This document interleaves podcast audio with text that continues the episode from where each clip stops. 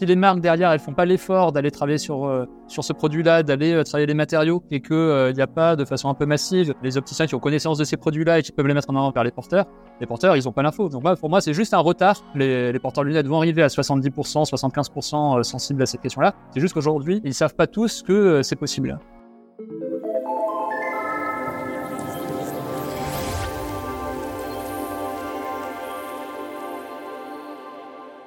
Bonjour à toutes et à tous. Pour ce nouvel épisode de Jeune Pousse, le podcast Futura dédié aux initiatives positives et à impact, je vais vous en mettre plein la vue avec le monde de l'optique qui se met progressivement au vert. Pendant la prochaine demi-heure que nous allons passer ensemble, environ 1000 paires de lunettes vont être vendues en France et pourtant le secteur a du retard en matière d'écologie.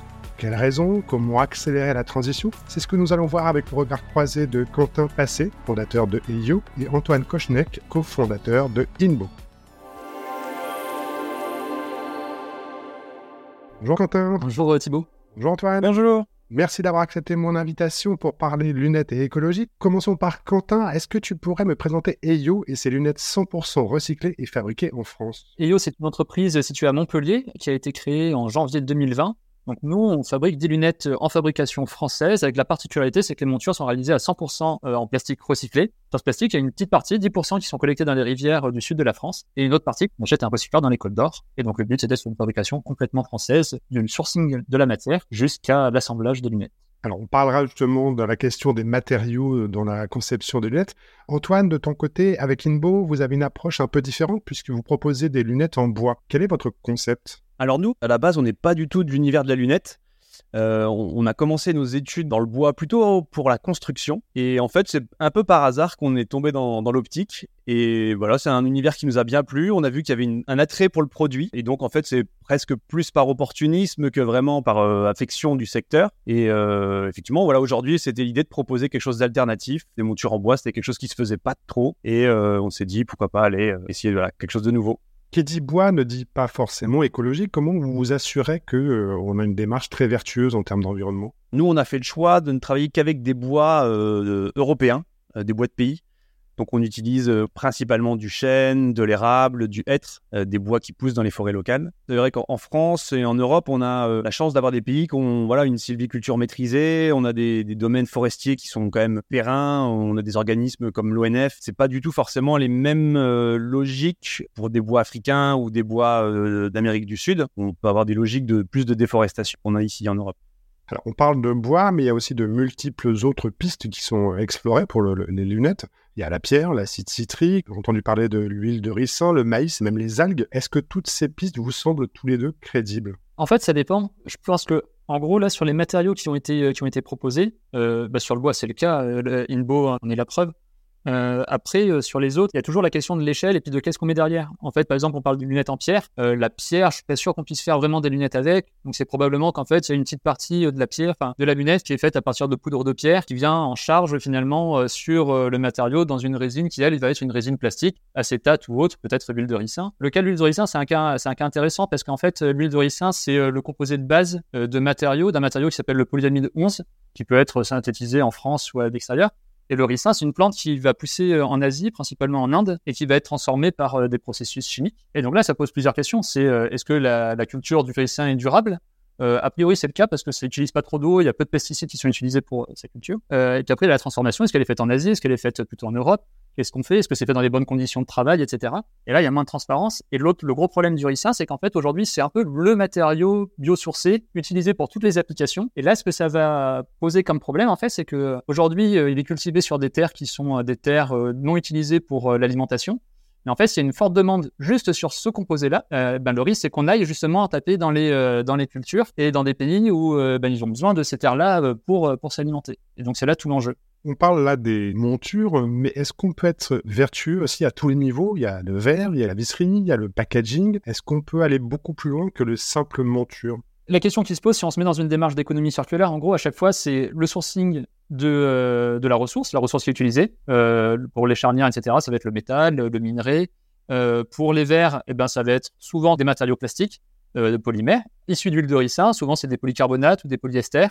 Euh, ben, quelle est leur source? Et puis ensuite, c'est tous les processus de mise en forme, les conditions d'utilisation Est-ce que c'est des matériaux qui vont durer longtemps, etc. Si on prend sur les verres, bah, il y a des initiatives qui commencent à arriver, par exemple sur les, les, matières utilisées. Euh, donc euh, de ricin, il y en a qui vont le faire avec des déchets agricoles pour faire des polycarbonates, etc. Donc là, c'est intéressant. Le problème des verres, ça va être la recyclabilité. C'est euh, notamment sur les verres solaires, il y a des coatings, enfin il y a des, euh, pardon, des, couches euh, successives, voilà, des, des teintes, plus des couches pour des anti déperlants, des anti-reflets, etc. Et ça, ça va gêner la recyclabilité. Donc en fait, c'est des matériaux on peut, on va pouvoir travailler vraiment sur la fabrication, mais très peu sur sur la fin de vie. Même s'il y a des, des, des, entreprises qui essayent de travailler sur ça. Sur les sur les charnières et les rivets, par exemple, bah, le but ça va être de fabriquer le plus localement possible. Et aujourd'hui, en France en tout cas, sur les charnières, il y a très peu de fabricants. Alors là, peut-être Antoine il va me contredire parce que je crois que vous, avez euh, réussi à relocaliser un peu euh, sur cette partie-là, il me semble?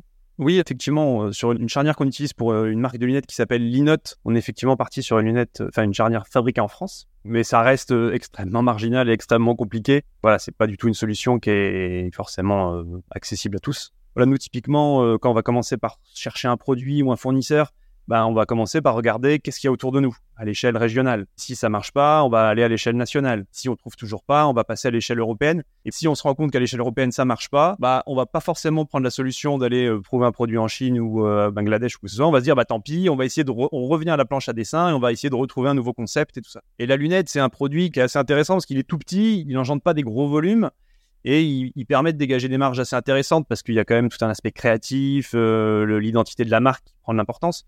Et donc, je pense que c'est peut-être un, un, univers dans lequel on peut voir naître euh, des nouvelles matières, enfin des gens qui vont essayer des choses. Et peut-être qu'après, c'est, ça va peut-être faire doucement évoluer les mentalités, et puis que accepter que par exemple, bah, le bois peut avoir des usages un peu plus originaux que juste euh, faire du mobilier ou des bâtiments. Euh, voilà que recyclant du plastique, même si aujourd'hui c'est coûteux de le faire à grande échelle pour produire, euh, voilà, mais on peut quand même le développer dans d'autres secteurs. Donc je vois plus comme une sorte de, fer de lance que l'impact que ça a vraiment, parce que c'est quand même des petits volumes à chaque fois. Il y a justement, tu en parlais, des notions de coût. Comment on réussit justement avec toute cette démarche-là, avec des matériaux qui sont plus coûteux que d'autres, comment on réussit aussi à les vendre à un prix abordable au plus grand nombre si on veut que ça ait un véritable impact?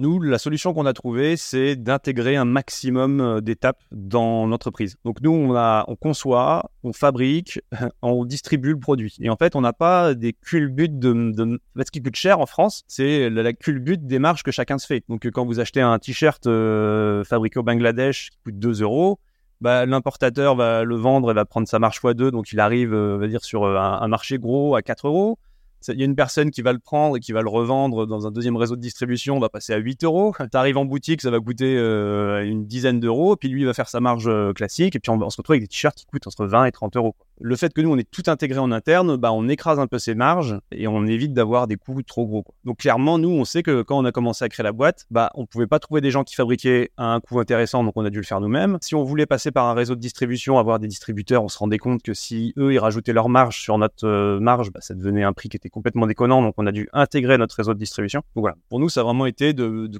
couper les intermédiaires pour pouvoir avoir un prix final qui soit euh, cohérent. Content de votre côté rejoins ce qu'a dit, ce qu'a dit Antoine. C'est vrai que le premier point, c'est de réduire le, nombre d'intermédiaires au maximum. Aujourd'hui, euh, le but, c'est d'avoir comme seul intermédiaire l'opticien, en fait, qui est le professionnel qui va pouvoir euh, être en contact direct avec, euh, avec le porteur de lunettes, faire l'adaptation, etc. Et après, ben, L'autre point, nous, sur lequel on essaye de travailler, c'est euh, sur les, les, process de fabrication. Aujourd'hui, on est sur des, des procédés, donc il y a les procédés d'injection, euh, qui permet de faire euh, de la moyenne grande échelle. Et du coup, c'est ce qui nous permet, en fait, c'est des procédés qui vont être beaucoup utilisés bah, en Asie, justement, pour les lunettes, euh, les lunettes un peu. Bah, nous, on utilise ça, on essaye de le retravailler derrière, bah, pareil, en internalisant dans l'atelier pour toutes les étapes de finition, de façon à avoir des lunettes qui vont sortir finalement en prix public chez l'opticien autour d'une centaine de 120 euros. Et là, et c'est ça qui est intéressant, c'est qu'en fait, l'opticien, pour autant, lui, dans sa boutique, il va pouvoir avoir des lunettes Inbo d'un côté et des lunettes Eyo parce qu'il est là pour la démarche et il a une offre qui est cohérente, qui est complémentaire et, euh, et qui va satisfaire du coup à différentes personnes. Et, et, cette différence de prix, pour le coup, dans notre cas, dans le cas d'Inbo et d'Eyo, elle est pas liée à une différence de politique de marge ou de politique de prix. Euh, je pense qu'on a des marges qui sont à peu près à peu près équivalentes. Elle est juste liée au fait que ben, Inbo, il travaille du bois, euh, c'est des techniques de, mise en forme qui sont différentes et du coup qui vont peut-être être plus longues et donc plus coûteuses. Et ce savoir-faire, ce travail, il a un coût. Et nous, ben, on travaille différemment et donc euh, ben, on peut vendre les lunettes moins chères. Selon une étude de GFK, euh, plus de 7 Français sur 10 portent des lunettes, 3 adultes sur 4 les renouvellent au moins tous les 3 ans. Il y a 16 millions de paires de lunettes de vue et 5 millions de paires de lunettes de soleil qui ont été vendues en France en 2019. Or, selon la fondatrice du label Optic for Good, la filière de l'optique a 20 ans de retard dans la transition écologique. Qu'en pensez-vous? Il y a une dizaine d'années, il y avait des acteurs. Après, est-ce qu'il y en a suffisamment? Est-ce que euh, ceux qui y sont vraiment investis, euh, comme c'est le cas d'Inbo ou je pense d'Eyo, enfin moi je me considère comme, comme engagé? Non, je pense pas on voit des choses, on voit des choses qui bougent dans la filière, on voit de la volonté euh, de franchise, de groupement, euh, d'aller vers des matériaux responsables. Moi, mon sentiment, c'est quand même que c'est encore euh, très très timide, que ça concerne souvent quelques collections. Par contre, ce qui est intéressant quand même, là, il y a des chiffres qui sont, je pense, assez assez assez chouettes. C'est que si on regarde les porteurs de lunettes, les deux premiers critères, c'est prix, style. Le troisième, c'est fabrication française et responsable à 55% pour les porteurs de lunettes. Et ça, les, les, opticiens, ils le voient. Et du coup, pour moi, le changement, il vient plus des opticiens qui, euh, ben, de plus en plus, quand même, euh, ben, Inbo, je crois que vous êtes, euh, je sais plus combien vous avez de points de vente, mais vous êtes bien implanté.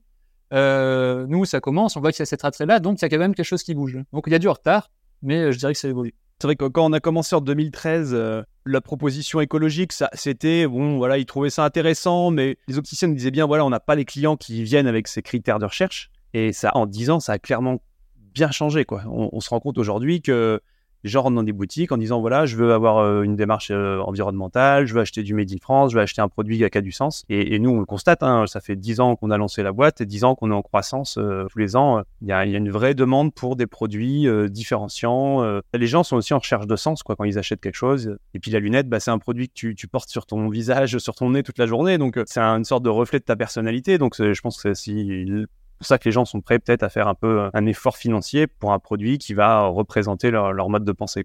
Oui, mais alors côté consommateur, euh, selon le baromètre BEV de 2019, 73% des Français se déclaraient sensibles aux critères éthiques et éco-responsables pour leur consommation en général, mais seulement 57% pour les lunettes. Comment on peut expliquer ce décalage-là que les Français sont sensibles d'une manière globale, mais moins finalement sur l'optique? Les personnes deviennent sensibles quand on leur en parle. Et, euh, et, a priori, pour les lunettes, ça a mis du temps à venir euh, s'intégrer, euh, enfin, à, venir du côté des opticiens, en fait. Finalement, si les marques derrière, elles font pas l'effort d'aller travailler sur, sur ce produit-là, d'aller travailler les matériaux, et qu'il n'y a pas de façon un peu massive les opticiens qui ont connaissance de ces produits-là et qui peuvent les mettre en avant vers les porteurs, les porteurs, ils n'ont pas l'info. Donc, moi, pour moi, c'est juste un retard finalement, c'est qu'ils vont, les, les, porteurs de lunettes vont arriver à 70%, 75% sensibles à cette question-là. C'est juste qu'aujourd'hui, ils savent pas tous que c'est possible. Justement, comment on fait bouger les gros acteurs sur le sujet? Parce que vos initiatives, aussi intéressantes soient-elles, sont finalement encore minimes par rapport au marché euh, gigantesque de la lunette. Euh, mais comment euh, ces gros acteurs-là peuvent bouger sur les questions? Est-ce que c'est vous qui allez les faire bouger par vos initiatives et faire prendre conscience que c'est possible? Ou est-ce que c'est à eux aussi de prendre leur responsabilité Je pense qu'ils le font déjà pas mal. Hein. Là, on voit que pas mal de grosses marques commencent à sortir des gammes euh, bio, euh, made in France. voilà, je pense que ils ont, en tout cas, ils ont emboîté le pas euh, de cette tendance-là. Et aujourd'hui, moi, j'ai l'impression que quand tu vas sur les salons, c'est les bioacétates, c'est les bio. Alors après, voilà, tu peux aller au bout du truc et te poser la question et te dire euh, quelle part est, du greenwashing et quelle part euh, est vraiment. Euh, mais voilà, il y a une demande du marché et maintenant les gros, eux, ils suivent les tendances du marché. Hein. Mais tant mieux, au final, c'est ceux qui font vraiment changer, qui auront un vrai impact final plus que des petites entreprises comme les nôtres. Est-ce que d'ailleurs il existe un label, on parlait tout à l'heure de Optic for Good, est-ce qu'il existe des labels qui valident justement les démarches entreprises dans ce sens? Au-delà du label, euh, c'est vrai que voilà, les labels, moi j'ai mon petit avis personnel sur les labels. Et c'est vrai que nous, euh, on n'a pas forcément euh, pris ce choix-là d'avoir des labels, mais plus d'être transparent, un maximum de transparence. Donc là, on le fait en, ouvrant notre atelier aux professionnels principalement, mais aussi au grand public, d'être très transparent au travers de nos réseaux sociaux. Enfin voilà, on essaie de montrer comment on fait, un peu sans filtre. Forcément, il y a toujours un filtre, mais le moins filtre possible, on va dire. Et un peu de laisser les gens euh, voilà, se faire leur propre avis sur ce qu'ils veulent consommer. Quid du recyclage? On en parlait en tout début de ce podcast, euh, car selon une étude OpinionWay, 100 millions de paires de lunettes dormiraient dans les tiroirs en France. Est-ce qu'il y a vraiment aussi des éléments quotidien, vous rencontrez des difficultés pour le recyclage de tous les matériaux et composants? En fait, c'est le dernier point finalement du, euh, de la circularité et de l'impact d'une lunette, c'est la fin de vie. C'est qu'est-ce qu'on fait euh, des paires de lunettes, qui a la responsabilité, etc. Aujourd'hui, euh, le schéma classique, c'est le porteur de lunettes ramène ses paires chez les opticiens, qui les envoie à des associations ou d'autres marques qui commencent à faire de la seconde main. Et donc là, le but, c'est d'être capable finalement, si on veut limiter l'impact, on aura beau faire du recyclé au départ, enfin des lunettes en plastique recyclé ou, en bois ou autre. le but, c'est d'allonger la durée de vie. Donc c'est déjà de faire des lunettes qui durent, qu'on peut réparer, qu'on peut restaurer, etc. je crois que on sera d'accord sur ça avec avec Invo. Et puis après, c'est vraiment tout dernier recours, c'est la question du recyclage. En fait, sur le principe, c'est possible. Enfin, sur les matériaux courants, acétate, le plastique, le bois, on doit pouvoir trouver des solutions aussi. C'est faisable. La question, c'est l'organisation de la filière pour le faire. Est-ce qu'en fait, il faut que ce soit une filière euh, extérieure, un peu le, je sais pas, comment on aurait la poubelle jaune, et ben on aurait euh, la poubelle des lunettes, enfin la poubelle ou la, le réceptacle des lunettes. Là, moi, je suis un peu plus mitigé sur ça parce que je pense qu'en fait, euh, c'est un peu aux entreprises d'avoir chacune leur responsabilité. C'est elles qui savent justement. On a parlé tout à l'heure, il y a beaucoup de matériaux. c'est les entreprises qui mettent les lunettes sur le marché, qui connaissent leurs matériaux. C'est elles qui savent comment les travailler, comment les recycler, etc. Donc nous, en tout cas, avec You, on est plutôt partisans de ce côté-là. C'est on est responsable à vie euh, c'est pas une garantie à vie, c'est compliqué sur les lunettes, c'est une responsabilité à vie de la marque vis-à-vis de ses lunettes. Et nous, on s'engage ben, à les récupérer. Et puis derrière, ça nous oblige aussi, c'est un peu le modèle patagonien, hein, ça nous oblige à la fois à travailler pour rendre nos matériaux le plus résistants possible. Ça veut dire qu'il faut qu'on fasse mieux. Et ça, je pense que c'est une bonne chose. Et puis euh, derrière, eh ben, c'est pas des choses qui vont finir dans des cartons, euh, dans ces galants hangars, et puis finalement être enfouis ou incinérés. On le gère. Et c'est pareil, ça rejoint la transparence d'en parler Antoine. Euh, on gère ça, il faut qu'on puisse le montrer. Alors aujourd'hui, ça fait deux ans euh, qu'on commercialise, donc euh, on n'a pas mis tout en place. Mais en tout cas, pour moi, c'est vers ça qu'il faut qu'on aille. Antoine? Il y a une belle initiative qui s'appelle les lunettes de Zach. Je sais pas si ça vous parle. C'est euh, une jeune boîte là qui s'est lancée et eux ils font ça en fait. Ils ont mis en place des, bacs de récupération euh, chez les opticiens. Euh, ils collectent des lunettes et après ils vont faire de la restauration et ils recommercialisent des lunettes de seconde main. Donc ça c'est quand même une belle initiative qui, a le mérite d'exister et qui cartonne. on voit bien que les gens voilà le, aller vers la seconde main et tout.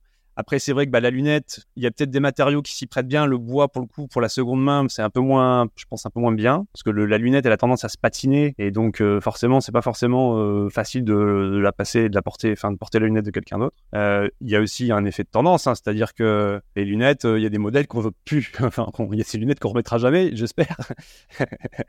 Donc, ou peut-être que ça reviendra. Là, on est, on est, vraiment dans les modes du rétro, dans les formes un peu 50, 60, quoi. Donc, il faut les garder encore quelques années dans le placard avant que ça vaille de l'or et que les jeunes générations se les arrachent. On arrive malheureusement à la fin de ce podcast. Peut-être un dernier mot, Antoine et Quentin, à nos éditeurs, auditrices par rapport à ce sujet écologie et lunettes. C'est vrai qu'il y a beaucoup de démarches écologiques, enfin beaucoup de décès de démarches écologiques, et souvent, en fait, ça va un petit peu dégrader le, le service c'est-à-dire que bah, des colorants naturels, ça tient pas forcément aussi bien aux UV, euh, des bioplastiques, c'est pas forcément aussi résistant. Et, c'est vrai qu'il y a aussi une forme de pédagogie, c'est-à-dire que les gens, en fait, aujourd'hui, ils veulent du bio, mais ils veulent avoir les mêmes, la même résultat, la même performance que euh, sur des matières euh, complètement synthétiques, quoi. Et donc il y a aussi ça, quoi. Il va falloir que les clients ils apprennent que bah voilà, si on veut des colorants naturels, bah il y aura une résistance aux UV moins bonne. Peut-être que ça va évoluer, mais aujourd'hui l'état actuel des choses fait que si on, a, on est passé sur des matières de synthèse, c'est parce qu'elles étaient quand même beaucoup plus faciles à travailler, beaucoup plus performantes. Et si on veut revenir en arrière, bah, il faut aussi accepter euh, voilà, un petit peu un, produit qui soit moins, moins stable. Quentin, un petit mot rapide pour finir? Non, c'est ça. En gros, euh, des lunettes bien faites qui durent le plus longtemps possible, qu'on puisse réutiliser. Et après, c'est une question de compromis. Euh, et c'est là où euh, les marques interviennent et les opticiens, etc. Enfin, la filière pour être le plus transparent possible. Et après, c'est aux personnes. Le but, c'est qu'il l'offre la plus large possible pour que chaque personne qui veut porter une lunette, eh bien, puisse, elle, choisir la lunette qui correspond à son curseur. Merci Quentin, merci Antoine, merci de votre point de vue sur le sujet. Merci à vous, auditrices et auditeurs, de votre attention. N'hésitez pas à nous laisser un commentaire et n'oubliez pas de vous abonner. À bientôt.